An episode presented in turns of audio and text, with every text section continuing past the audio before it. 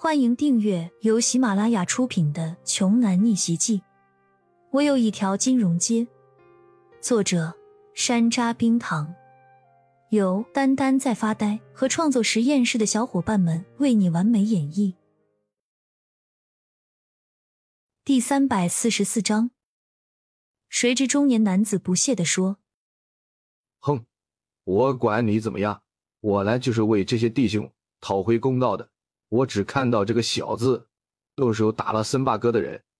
说完，中年男子从怀里掏出一把匕首，在骄阳眼前晃了晃，说：“小子，给你个机会，自己废掉刚才打人的手，不然你全家都会跟着你完蛋。”骄阳缓缓接过中年男子递过来的匕首，倒在地上的混混们看到这一幕，都忘记了身上的疼痛，嘿嘿的笑了起来。他们每个人眼中闪过一丝阴毒。此刻，这些人已经决定好了，等骄阳自废手臂之后，一定要好好收拾骄阳，而且要好好收拾一下张老头的闺女。这么水灵的妹子可是很少见的。中年男子催促说：“快点吧，别墨迹了。”住手！眼看着骄阳接过了匕首，还以为骄阳真的要自废手臂，病床上的张父一声大喝。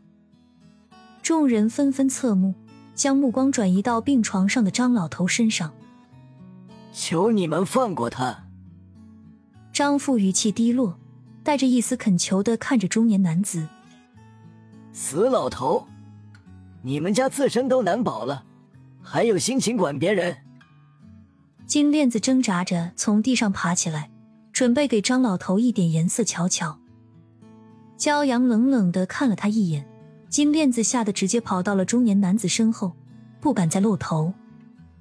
这位大哥，我求你了，这件事本来就和这个年轻人无关，他是被我们家牵扯进来的。张父继续哀求着中年男子。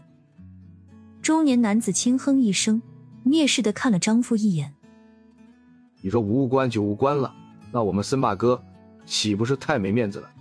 你以为你是什么东西？”你在看什么？还不赶紧废掉手臂！中年男子看向骄阳，又催促一句：“好了。”丈夫又是一声大喝，随后整个人像是苍老了许多，眼中带着不甘与愤怒，拳头因为用力过猛直发抖。你们这么做，不就是想要我在合同上签字吗？合同拿来。这次我签还不行吗？张父说完，憋屈的垂向病床，自己最终还是斗不过这群畜生。两行不甘的浊泪从苍老的面孔上流了下来。你妈！你这老不死的，早签了字，哪有这么多事？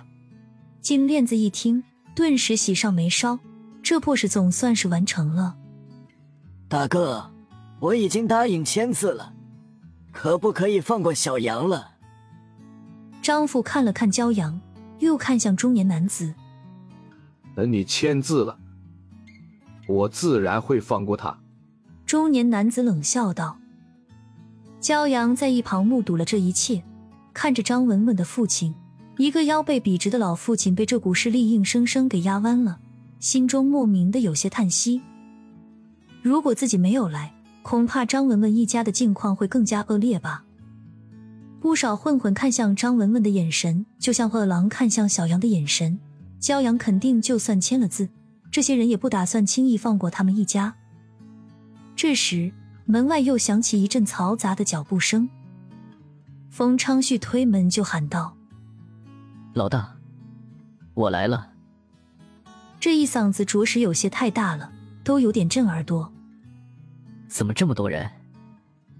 冯昌旭定睛之后，看到小小的病房里竟然挤满了人。靠，这是哪里来的愣头青小子，这么毛毛躁躁的往里闯？金链子指着冯昌旭的鼻子说：“小子，你是啊，别来找死啊！”我，我是冯昌旭。我老大说这里有一群不开眼的混混。所以我来解决一下。冯昌旭说完，便一把推开金链子，跑到了骄阳面前。